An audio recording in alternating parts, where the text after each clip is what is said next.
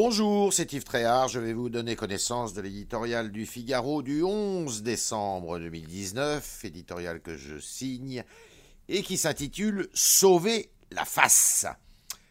Après deux ans et demi de négociations, ce devrait être l'heure du verdict. C'est pourtant maintenant que tout commence. Le Premier ministre va enfin présenter la réforme des retraites. Mais deux certitudes se font déjà jour. D'abord, il n'exposera que les grands principes du projet, or le diable se cache dans les détails.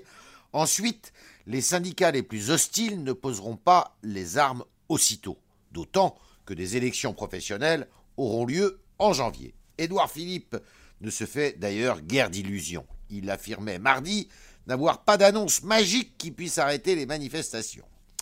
La route risque donc d'être longue avant que chacun y voit clair et que le gouvernement sorte de l'impasse dans laquelle il s'est lui-même fourvoyé. Certes, la, fièvre jaune de l'hiver dernier a entamé sa superbe, mais son ambition de réunir sans coup férir tous les Français dans un même régime pour plus de justice relevait de l'utopie.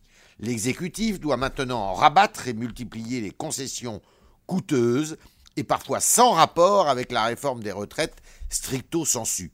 Ainsi en est-il de la revalorisation promise du salaire et des primes des enseignants.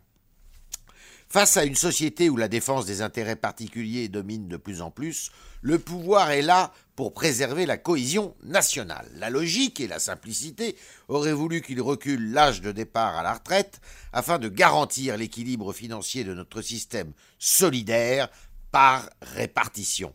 Mais puisqu'il a écarté cette piste, souhaitons au moins qu'il corrige les inégalités les plus flagrantes et supprime notamment les régimes spéciaux et les disparités de calcul favorisant les fonctionnaires. Rien ne serait plus injuste que les salariés du privé soient une fois encore les dindons de la farce, réglés sans attendre cette inégalité-là serait aussi une façon pour Emmanuel Macron et son gouvernement de sauver la face dans un dossier bien mal engagé.